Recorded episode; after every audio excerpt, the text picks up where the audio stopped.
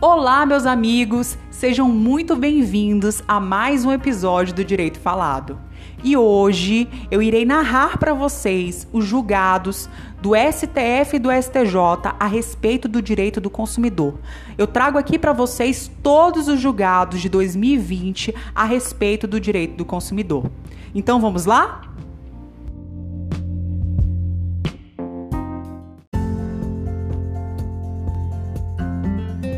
Nós vamos iniciar os julgados falando dos julgados que tratam a respeito do plano de saúde.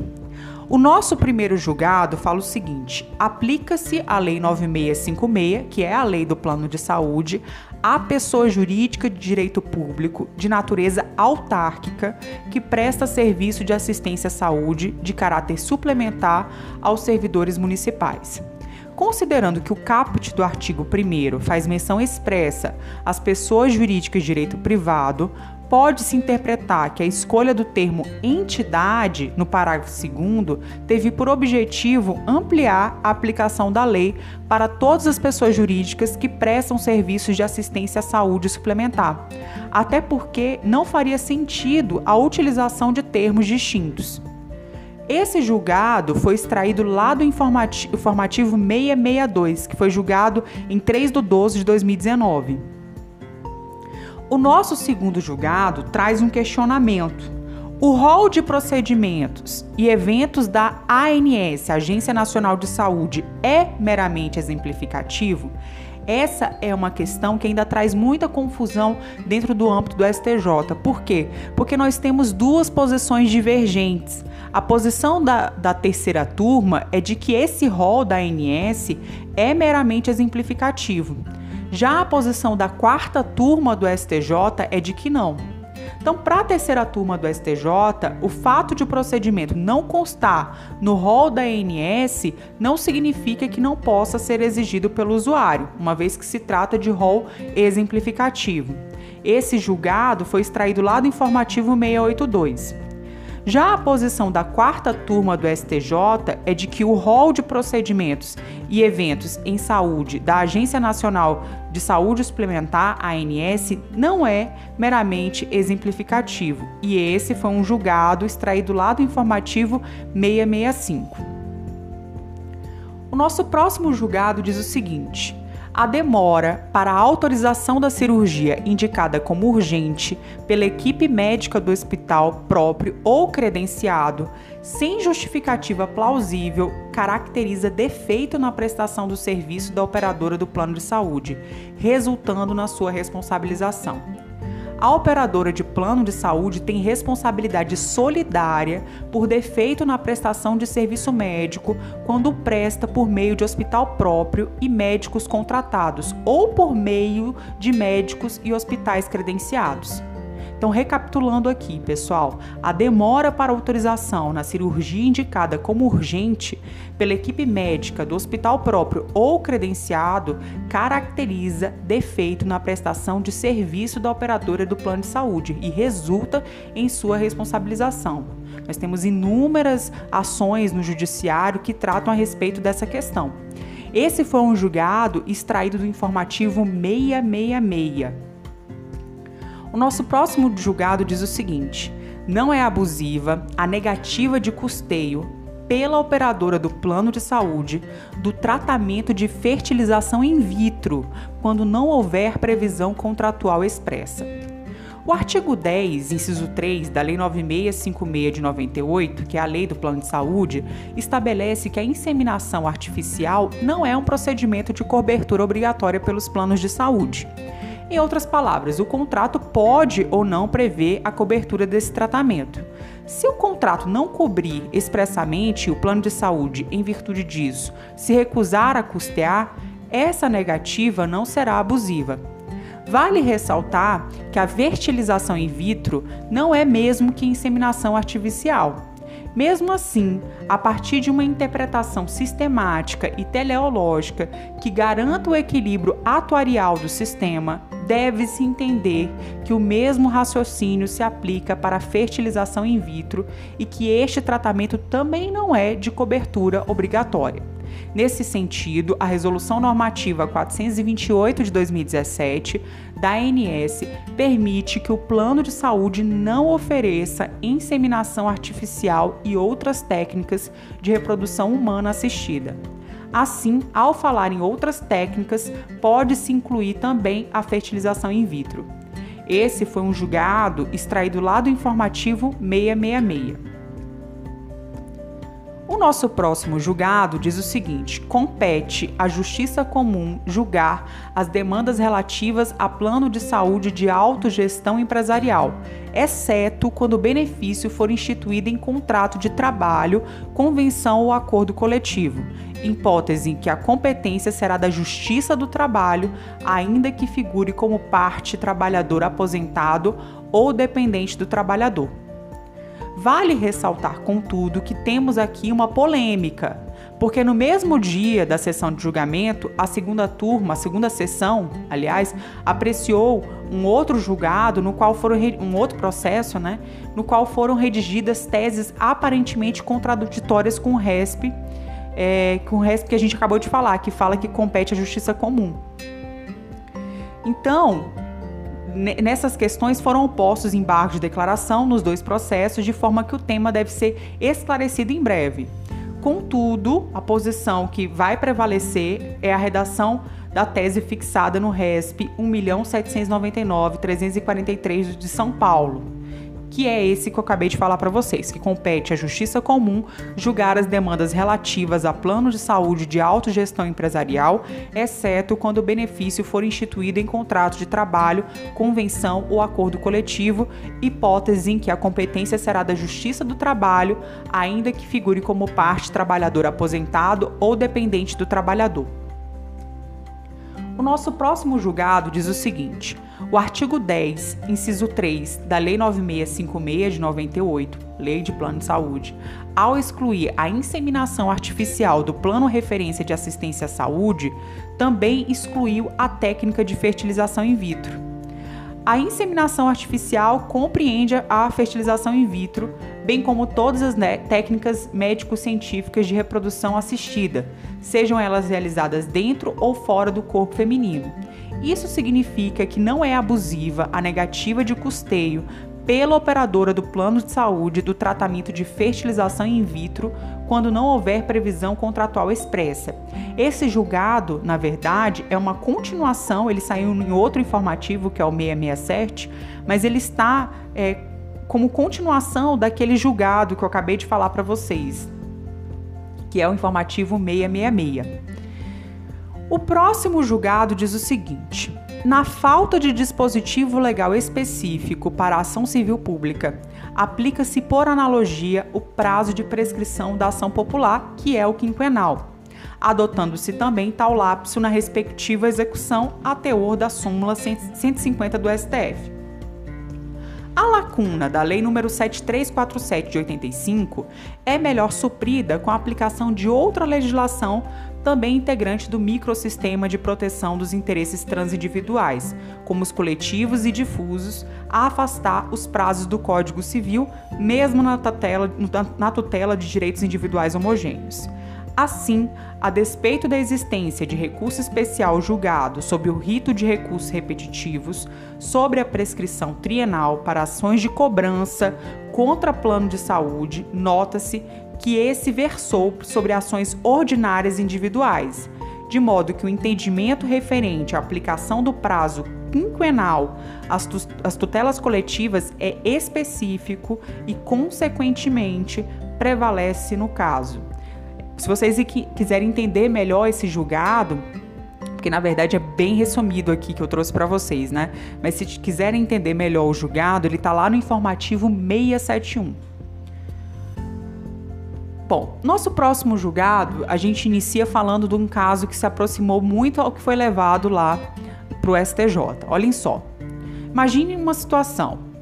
Mulher que estava fazendo quimioterapia corria o risco de se tornar infértil em razão do tratamento que gera falência ovariana. Então, ela estava fazendo uma quimioterapia e isso gerou um risco de se tornar infértil em razão desse tratamento.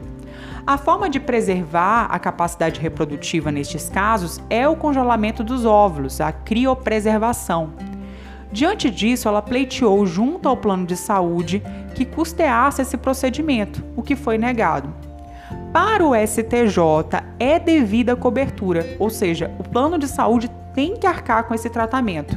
O objetivo de todo tra tratamento médico, além de curar a doença, é não causar mal. Esse é um dos princípios milenares da medicina conhecido pela locução prime nonocere, primeiro não prejudicar. Esse princípio está consagrado no artigo 35F da Lei 9656 de 91, 98, segundo o qual a cobertura dos planos de saúde abrange também a prevenção de doenças, no caso, a infertilidade. Vale ressaltar que depois de obter alta do tratamento quimioterápico, caberá à mulher custear o tratamento da reprodução assistida, considerando que isso se encontra fora da cobertura do plano. Então, gente, aqui um cuidado para não confundir, que foi exatamente o que o professor Márcio Andela do Dizer o Direito ele colocou também no resumo que ele fez. A gente não pode confundir a usuária que é infértil e busca tratamento para infertilidade, exemplo, inseminação artificial. E aí, nesse caso, a gente falou aqui sobre o julgado do STJ que fala que o plano de saúde não é obrigado a custear e a usuária que é fértil e busca a criopreservação como forma de prevenir a infertilidade. Nesse caso, o plano de saúde é obrigado a custear. Bom, o nosso próximo julgado diz o seguinte: é decenal de 10 anos o prazo prescricional aplicável ao exercício da pretensão de reembolso de despesas médico-hospitalares alegadamente cobertas pelo contrato de plano de saúde ou de seguro-saúde, mas que não foram adimplidas pela operadora. Então, de quando é que é o prazo? Decenal. Decenal, o prazo prescricional aplicável ao exercício da pretensão de reembolso de despesa médica hospitalar alegadamente coberta pelo contrato de plano de saúde. Esse foi um julgado extraído lá do informativo 673. Nosso próximo julgado diz o seguinte: a eficácia do contrato de plano de saúde se protrai no tempo, até que a operadora seja comunicada do falecimento da beneficiária, descabendo cobranças efetuadas em relação ao período posterior à comunicação e sendo viável que a notificação ocorra nos autos de processo cujo objeto seja o referido contrato. A morte é fato jurídico superveniente que implica o rompimento do vínculo entre o beneficiário e a operadora do plano de saúde. Esse efeito, contudo, só produzirá efeitos para a operadora depois que ela tomar conhecimento de sua ocorrência. Isso significa que a eficácia do contrato se protrai no tempo até que a operadora seja comunicada do falecimento do beneficiário. A resolução da ANS, número 412 de 2016, que versa sobre a solicitação de cancelamento do contrato do plano de saúde individual ou familiar pelo beneficiário titular, estabelece o efeito imediato do requerimento a partir da ciência da operadora ou administradora de benefícios e dispõe, por conseguinte, que só serão devidas a partir de então as contraprestações pecuniárias vencidas ou eventuais coparticipações devidas. Embora o ato normativo indique as formas apropriadas ao pedido de cancelamento presencial, por telefone ou pela internet, certo é que a notificação nos autos do processo, cujo objeto é o próprio contrato de plano de saúde, atinge a mesma finalidade de tal modo que, constatada a ciência inequívoca da operadora sobre o falecimento da beneficiária, cessa imediatamente a obrigação assumida pelas partes. Assim, reputam-se indevidas todas as cobranças efetuadas em relação ao período posterior à notificação da operadora do falecimento do beneficiário do plano de saúde. Esse julgado foi extraído lá do informativo 679. O nosso próximo julgado traz uma situação também que muito se assemelha ao que foi tratado pelo STJ. Então, uma situação que é a seguinte: Imagine uma pessoa, né, João, por exemplo, que era empregado de determinada empresa e nessa qualidade possuía plano de saúde oferecido aos funcionários da instituição. Em 2001, João foi demitido sem justa causa e pediu para continuar no plano de saúde com as mesmas condições de cobertura assistencial que gozava. Para tanto, ele se comprometeu a assumir o custeio integral do plano de saúde. Ele possui esse direito? Sim. Tal possibilidade encontra-se prevista lá no artigo 30 da Lei 9656 de 98. Vale ressaltar, no entanto, que, segundo o texto da lei, o trabalhador terá direito de continuar com o plano de saúde por um tempo máximo, que é o tempo de 24 meses. Assim, João teria direito ao plano até 2003. Ocorre que, por liberalidade da empresa, ele continuou com o plano de saúde até 2013, quando já estava com 72 anos. E aí ele foi notificado de que seria excluído. O STJ considerou que essa exclusão, após tantos anos, foi indevida o ex-empregador, por sua liberalidade, manteve o ex-empregado no plano por mais de 10 anos depois de fim do contrato, fim do prazo, né? A manutenção do ex-empregado no plano de saúde por liberalidade do antigo empregador consolida consolidada pelo prolongado decurso do tempo é circunstância capaz de criar no beneficiário a confiança de que a empresa renunciará ao direito de excluí-lo aplica-se aqui o Instituto da Suprécio. A suprécio indica possibilidade de se considerar suprimida determinada obrigação contratual na hipótese em que o não exercício do direito corresponde, pelo credor, gerar no devedor a legítima expectativa de que esse não exercício se prorrogará no tempo. Esse foi um julgado retirado lá do informativo 680 e é um julgado muito interessante que é bem provável que caia em prova. O nosso próximo julgado diz o seguinte: o STJ possui entendimento consolidado no sentido de que, se não houver previsão contratual expressa, o plano de saúde não é obrigado a custear o tratamento da fertilização in vitro. Mais uma vez, essa questão, né? Só que aqui foi em outro informativo, foi no informativo 681. Existe julgado no qual o STJ afirmou que é devida cobertura pelo plano de saúde do procedimento de criopreservação de óvulos de paciente fértil até a alta do tratamento quimioterápico como medida preventiva à infertilidade. No entanto, nesse julgado aqui, a gente até falou dele aqui, né? Mas só que nesse julgado aqui, ele fez uma distinção aplicável. No tratamento da infertilidade, não é de cobertura obrigatória pelo plano de saúde. Agora, da prevenção da infertilidade, enquanto efeito adverso do tratamento prescrito ao paciente, é coberta pelo plano de saúde. Então, mais uma vez, o STJ fazendo essa diferenciação para a gente não é, levar a crer que tanto o tratamento da infertilidade quanto a prevenção da infertilidade é possível a cobertura do plano de saúde. Tratamento de infertilidade não é cobertura obrigatória, não é de cobertura obrigatória, enquanto a prevenção da infertilidade, enquanto a pessoa está fazendo o tratamento, é sim coberto pelo plano de saúde. No caso concreto, o procedimento de fertilização in vitro não foi prescrito à mulher para prevenir a infertilidade decorrente do tratamento para endometriose. O procedimento foi prescrito como tratamento da infertilidade coexistente a endometriose. Logo, não há cobertura do plano. Então, ele traz aqui o caso para a gente conseguir identificar que é diferente do que a gente falou anteriormente, né? O nosso próximo julgado, esse foi o julgado, tá? Do informativo 681. Ele foi extraído lá do informativo 681. Agora, pessoal, nosso próximo julgado fala sobre publicidade enganosa. O STJ disse o seguinte: que a ausência de informação relativa ao preço por si só não caracteriza publicidade enganosa. Para a caracterização da ilegalidade omissiva, a ocultação deve ser de qualidade essencial do produto, do serviço ou de suas reais condições de contratação, considerando na análise do caso concreto o público-alvo do anúncio publicitário. Então, não é que a ausência de informação relativa ao preço vai ser caracterizada por publicidade enganosa. Por quê? Porque, na visão do STJ, para caracterizar essa publicidade enganosa, uma ilegalidade da publicidade, deve-se considerar que essa ocultação deve ser de qualidade essencial do produto, do serviço ou de suas reais condições de contratação.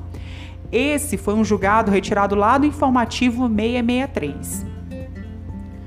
O nosso próximo julgado diz o seguinte: é possível o redirecionamento da condenação de veículo de veicular, né, contra a propaganda imposta a posto de gasolina matriz à sua filial. Recapitulando, é possível o redirecionamento de conden da condenação de veicular contra a propaganda imposta a posto de gasolina matriz à sua filial. Ainda que possuam CNPJ diversos e autonomia administrativa e operacional, as filiais são um desdobramento da matriz por integrar a pessoa jurídica como um todo. Eventual decisão contrária à matriz por atos prejudiciais a consumidores é extensível às filiais. A contrapropaganda é uma medida imposta nos casos de veiculação da publicidade inverídica ou abusiva, que busca anular ou compensar os efeitos nocivos da publicidade ilícita. A finalidade, portanto, é corrigir o desvio cometido na publicidade antijurídica veiculada pelo fornecedor. Então, esse julgado aqui, o que ele está dizendo é que é possível fazer essa contrapropaganda, né? É, essa publicidade é, redirecionar essa publicidade para, para a sua filial. Então é possível fazer o redirecionamento desse dever de realizar a contrapropaganda para as suas filiais. Por quê? Porque a filial é uma extensão da matriz. Esse julgado ele foi extraído do informativo 665. O nosso próximo julgado diz o seguinte: e ele é a respeito da cobrança judicial indevida. Em caso de cobrança judicial indevida, é possível aplicar a sanção prevista no artigo 940 do Código Civil, mesmo sendo uma relação de consumo. O artigo 940 do Código Civil e o 42 do CDC incidem em hipóteses diferentes, tutelando cada um deles uma situação específica envolvendo a cobrança de dívidas pelos credores. Mesmo diante de uma relação de consumo, se inexistentes os pressupostos de aplicação do artigo 42, parágrafo único do CDC, deve ser aplicado o sistema geral do Código Civil no que couber. O artigo 940 do Código Civil é norma complementar ao artigo 42, parágrafo único do CDC, e no caso, sua aplicação está alinhada ao cumprimento do mandamento constitucional de proteção ao consumidor, então, recapitulando, em caso de cobrança judicial indevida, é possível aplicar a sanção prevista no artigo 940 do Código Civil, mesmo sendo uma relação de consumo. Esse foi um julgado extraído lá do informativo 664. O nosso próximo julgado fala sobre bancos de dados de consumidores. O julgado diz o seguinte: admite-se a flexibilização da orientação contida na súmula 385 do STJ para reconhecer o dano moral decorrente da inscrição indevida do nome do consumidor em cadastro restritivo, ainda que não tenha havido trânsito em julgado das outras demandas, desde que haja nos autos elementos aptos a demonstrar a verossemelhança das alegações. Então, só para a gente entender aqui, admite-se a flexibilização lá da súmula 385 do STJ para reconhecer o dano moral decorrente de inscrição indevida no nome do consumidor em cadastro restritivo, ainda que haja, ainda que não tenha havido o trânsito julgado das outras demandas em que se apontava a irregularidade das anotações preexistentes desde que haja nos autos elementos aptos a demonstrar a verossimilhança das alegações. Esse foi um julgado extraído lá do informativo 665. E vamos lá para o nosso próximo julgado. E para a gente entender, vamos para um caso concreto. João ajuizou a ação contra o Itaú Unibanco, alegando que é acionista investidor da instituição financeira e que deveria ter recebido dividendos correspondentes às suas ações preferenciais e que eles não foram pagos pelo banco. Afirmou que se trata de relação de consumo e que, portanto, deveria ser aplicado o CDC. O STJ não concordou com a tese de acordo com a teoria finalista ou subjetiva adotada pelo STJ, o conceito de consumidor, para efeito de incidência das normas protetivas do CDC, leva em consideração a, a condição de destinatário final do produto ou serviço, nos termos do artigo 2 do Código. Assim, segundo a teoria subjetiva ou finalista, destinatário final é aquele que ultima a atividade econômica, isto é, que retira de circulação do mercado o bem ou serviço para consumi-lo, suprindo uma necessidade ou satisfação própria. O investidor, ao adquirir ações no mercado imobiliário visando o recebimento de lucros e dividendos, não está abrangido pela proteção do CDC. Na atividade de aquisição de ações, não é possível identificar nenhuma prestação de serviço por parte da instituição financeira havendo assim uma relação de cunho puramente societário e empresarial. Situação diferente ocorreria se a atuação, se a ação envolvesse o serviço de corretagem de valores e títulos mobiliários. Esse julgado é bem interessante e ele foi extraído lá do informativo 671.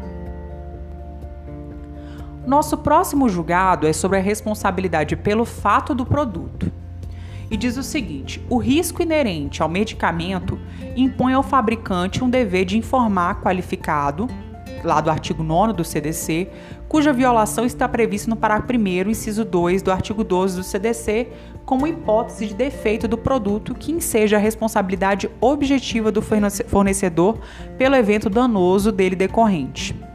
O ordenamento jurídico não exige que os medicamentos sejam fabricados com garantia de segurança absoluta até porque se trata de uma atividade de risco permitido, mas exige que garantam a segurança legitimamente esperável, tolerando os riscos considerados normais e previsíveis em decorrente de sua natureza e fruição, desde que o consumidor receba as informações necessárias e adequadas ao seu respeito. O fato de o uso de um medicamento causar efeitos colaterais ou reações adversas por si só não configura defeito do produto se o usuário foi prévia e devidamente informado e advertido sobre tais riscos inerentes de modo a poder decidir de forma livre, refletida e consciente sobre o tratamento que lhe é prescrito, além de ter a possibilidade de mitigar eventuais danos que venham a ocorrer em função dele. O risco do desenvolvimento, entendido como aquele que não podia ser conhecido ou evitado no momento em que o medicamento foi colocado em circulação, constitui defeito existente desde o momento da concepção do produto, embora não perceptível a priori, caracterizando-se, pois, hipótese de fortuito interno. Então, esse julgado, ele fala que o risco do desenvolvimento, entendido como aquele que não podia ser conhecido ou evitado no momento em que o medicamento foi colocado em circulação, constitui defeito existente desde o momento da concepção do produto, embora não perceptível a priori, caracterizando-se, pois, hipótese de fortuito interno. Esse foi um julgado extraído lá do informativo 671. E o nosso próximo julgado, a gente vai falar dele também trazendo um caso concreto. Em decorrência de uma falha no site da empresa de turismo, decolar.com, constou que duas passagens aéreas ida e volta de Brasília para Amsterdã custariam cerca de mil reais. Um casal tentou efetuar a compra fazendo uma reserva no site. Dois dias depois, contudo, eles receberam um e-mail da empresa explicando que houve uma falha, cancelando a reserva. Não houve necessidade de estorno do cartão de crédito, pois a cobrança não foi feita no momento da reserva. Os consumidores ajuizaram a ação pedindo a emissão dos bilhetes no, no valor que haviam sido ofertados. O STJ, entretanto, não acolheu o pedido. Para o tribunal, o erro sistêmico grosseiro no carregamento de preços e a rápida comunicação ao consumidor podem afastar a falha na prestação do serviço e o princípio da vinculação da oferta. O Código de Defesa do Consumidor não é somente um conjunto de artigos que pro protege o consumidor a qualquer custo. Antes de tudo, ele é um instrumento legal que pretende harmonizar as relações entre fornecedores e consumidores, sempre com base nos princípios da boa-fé e do equilíbrio contratual. No caso, os consumidores promoveram a reserva de bilhetes aéreos com destino internacional a preço muito aquém do praticado por outras empresas aéreas, não tendo sequer havido a emissão de bilhetes eletrônicos que pudessem formalizar a compra. Agrega-se o fato de que os valores sequer foram debitados no cartão de crédito e um curto período os consumidores receberam um e-mail informando a não conclusão da operação. Nesse contexto, é inadmissível que, diante de inegável erro sistêmico grosseiro no carregamento de preços, possa se reconhecer a falha na prestação do serviço da empresa que prontamente impediu o lançamento do valor da fatura no cartão de crédito utilizado, informando ainda com antecedência necessária ao voo o cancelamento da operação. Por conseguinte, não há que se falar em violação do princípio da vinculação da oferta. Bem interessante também esse julgado e ele foi extraído lá do informativo 671. E o nosso próximo julgado trata a respeito do transporte aéreo. A indenização decorrente de extravio de bagagem e de atraso de voo, de voo internacional está submetida à tarifação prevista lá na Convenção de Montreal?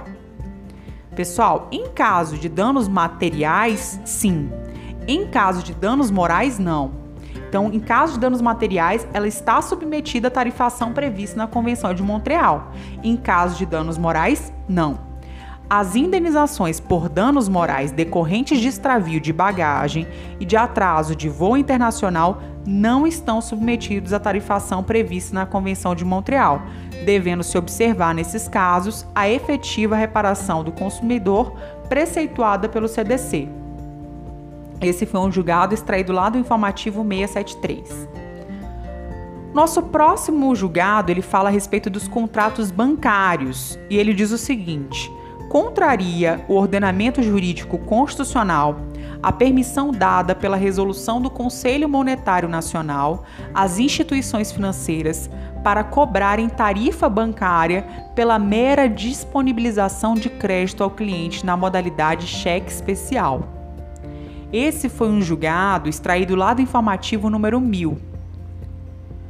O nosso próximo julgado também de contratos bancários, ele fala o seguinte: se o contrato, ao tratar sobre os encargos, menciona a taxa de juros mensal e anual, mas não prevê qual é a taxa diária dos juros, dos juros, há abusividade. Então veja, se o contrato, ao tratar sobre os encargos, menciona a taxa de juro mensal, menciona a taxa de juros anual, mas não prevê qual é a taxa diária dos juros, há abusividade. Viola o dever de informação o contrato que somente prevê uma cláusula genérica de capitalização diária, sem informar a taxa diária de juros remuneratórios. A informação acerca da capitalização diária, sem indicação da respectiva taxa diária, subtrai do consumidor a possibilidade de estimar previamente a evolução da dívida e de aferir a equivalência entre a taxa diária e as taxas efetivas mensal e anual. A falta de previsão da taxa diária, portanto, dificulta a compreensão do consumidor acerca do alcance da capitalização diária, o que configura o descumprimento do dever de informação trazido pelo artigo 46 do CDC. Esse foi um julgado extraído lá do informativo 682. E o nosso próximo julgado diz o seguinte: as instituições financeiras envolvidas na operação de portabilidade, ainda que concorrentes, passam a integrar uma mesma cadeia de fornecimento, impondo-se a ambas o dever de apurar a regularidade do consentimento e da transferência da operação recaindo sobre elas a responsabilidade solidária em relação aos danos decorrentes de falha da prestação do serviço. Reconhecida a fraude na assinatura do contrato que deu ensejo à operação de portabilidade, impõe-se a reparação dos danos sofridos pelo consumidor. Esse julgado foi extraído lá do informativo 682. O nosso próximo julgado trata a respeito do vício do produto. Olhem só a situação. O comerciante tem o dever de receber do consumidor o aparelho que esteja viciado, que esteja defeituoso, com o objetivo de encaminhá-lo à assistência técnica para conserto? Sim, o comerciante tem a obrigação de intermediar a reparação ou a substituição de produtos nele adquiridos e que apresentem defeitos de fabricação ou vício oculto de inadequação com a coleta em suas lojas e a remessa ao fabricante e posterior devolução. Ainda sobre o tema, cabe ao consumidor a escolha para exercer seu direito de ter sanado o vício do produto em 30 dias, levar o produto ao comerciante, à assistência técnica ou diretamente ao fabricante. Então ele pode escolher entre o comerciante, a assistência técnica ou diretamente ao fabricante. Esse foi um julgado extraído lá do informativo 619. Olha só, nosso próximo julgado, vamos trazer aqui também um caso concreto para a gente conseguir entender. O consumidor adquiriu o veículo que, que apresentou diversos problemas após a compra, tornando-se esse, esse veículo inadequado ao uso. O consumidor propôs uma ação redibitória contra a concessionária pedindo a devolução do preço. A sentença foi procedente, tendo o juiz determinado a restituição da quantia gasta com a aquisição do carro. Não falou nada, contudo, sobre a devolução do carro à concessionária. Com o trânsito em julgado, o consumidor deu início ao cumprimento de sentença. A concessionária restituiu o valor pago e pediu a devolução do veículo usado. O juiz negou o pleito, afirmando que no título executivo não constou nenhum comando para que o consumidor devolvesse o automóvel não agiu corretamente o magistrado. Por quê? Porque é obrigatória a devolução de veículo considerado inadequado ao uso após a restituição do preço pelo fornecedor no cumprimento de sentença prolatada em ação redibitória. Acolhida a pretensão redibitória do consumidor, rescinde-se o contrato de compra e venda, retornando as partes à situação anterior à sua celebração ele vai para o status quo ante, sendo uma das consequências automáticas da sentença a sua eficácia restituitória, né? Restitutória, perdão, com a restituição atualizada do preço pelo vendedor e devolução da coisa adquirida pelo comprador. Constitui, portanto, obrigação do consumidor devolver o veículo viciado à fornecedora, sob pena de afronta ao princípio que veda o enriquecimento sem causa e a proibição do venire contra facto próprio. Esse foi um julgado extraído lá do informativo 681. E o nosso próximo julgado trata a respeito do dano moral coletivo e ele diz o seguinte: em ação civil pública ajuizada pelo Ministério Público Federal contra os réus que desenvolviam ilegalmente atividade de bingo, foi determinada sua condenação em danos morais coletivos. Considerou-se que nesse caso há dano moral in re ipsa, então, só recapitulado, recapitulando aqui. É, em ação civil pública ajuizada pelo MP contra os réus que desenvolviam ilegalmente atividade de bingo, foi determinada a sua condenação em danos morais coletivos, porque considerou-se aqui que há um caso de dano moral in re ipsa. Esse foi um julgado extraído lá do informativo 678. O nosso próximo julgado, ele trata a respeito de práticas abusivas, e ele diz o seguinte: a decisão de comprar gêneros alimentícios cabe aos pais, especialmente em época de altos e preocupantes índices de obesidade infantil, um grave problema nacional de saúde pública. Diante disso, consoante o artigo 37, parágrafo 2 do CDC, estão vedadas campanhas publicitárias que utilizem ou manipulem o universo lúdico infantil. Se criança no mercado de consumo não exerce atos jurídicos em seu nome por vontade própria, por lhe faltar poder de consentimento, tampouco deve ser destinatária de publicidade, que fazendo tábula rasa da realidade notória, a incita a agir como se plenamente capaz fosse. Esse foi um julgado extraído lá do informativo 679. O nosso próximo julgado diz o seguinte: viola os princípios da vulnerabilidade, da boa-fé objetiva, da transparência e da confiança, prestar informações por etapas e, assim, compelir o consumidor à tarefa impossível de juntar pedaços informativos esparramados em mídias, documentos e momentos diferentes. Cada ato de informação é analisado e julgado em relação a si mesmo, pois é absurdo esperar que para cada produto ou serviço oferecido, o consumidor se comporte como Sherlock Holmes, improvisando e despreparado a buscar daquilo que por dever legis inafastável incumbe somente ao fornecedor. Seria transformar o destinatário protegido, a sua revelia, em protagonista do discurso mercadológico do fornecedor, atribuindo e transferindo ao consumidor missão de vasculhar o universo dos meios de comunicação para ter uma informação completa. Esse texto, né, esse informativo, foi extraído do informativo 679 do STJ. E nosso próximo julgado diz o seguinte: ele trata a respeito de práticas comerciais. E ele diz o seguinte: Algumas empresas especializadas na venda de ingressos cobram dos consumidores um valor adicional pelo fato de eles estarem comprando os ingressos por meio da sua página na internet. Essa cobrança, e atenção aqui porque é uma mudança de entendimento, tá? É lícita. Então, essa cobrança é lícita desde que o consumidor seja previamente informado sobre o preço total da aquisição do ingresso, com destaque de que está pagando um valor extra a título de taxa de conveniência. O STJ disse o seguinte: olha as palavras do STJ. É válida a intermediação pela internet da venda de ingressos para eventos culturais e de entretenimento mediante cobrança de taxa de conveniência desde que o consumidor seja previamente informado do preço total da aquisição do ingresso, com destaque do valor da referida taxa. Esse foi um julgado extraído lá do informativo 683. E assim, a gente fecha com todos os informativos, todos os julgados do STJ, do STF a respeito do direito do consumidor de 2020.